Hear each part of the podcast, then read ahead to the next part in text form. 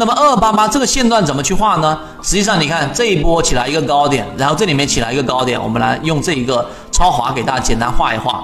这一个地方是不是我们所说的分界点？一个高点，高点跟高点之间是不是有一个我们所说的这样的一个其中的一个高点？这个就是刚才我们说的 S 点嘛，就起点嘛。所以这里面是一个。那么这个线段什么时候去完完成的呢？这里面形成了一个高点，对不对？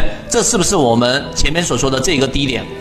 这里面形不形成形成了一个低点？因此我们才为什么说在这个位置上实际上是形成的第一个买点？因为这里面已经形成了一个中枢嘛。这里面形成了一个中枢嘛，我已经画过了，因此这是第一买点，然后回踩之后的第二买点。你用这种方法来判断，就不至于在这里面又画一个线段，这一个中枢，这里又画一个中枢，画很多的中枢来进行判断。最终现在超华科技所走的呢，就是我们所说日线级别正在走一个中枢，这就得出了我上一节课给大家去讲的日线级别的中枢了。在过程当中，我顺带提一下。有人说，一博老师，这个线段，这个顶点，这个低低点，这个一分钟，这个三十分钟。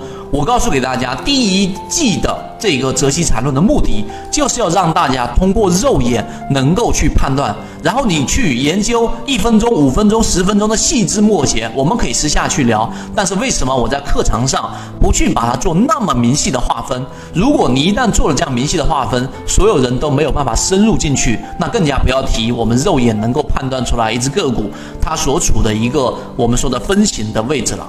所以第一块内容我就讲完了，就是到底怎么样去做好这一个我们说线段的划分。圈子有完整的系统专栏视频、图文讲解，可以帮助大家建立完整的交易系统。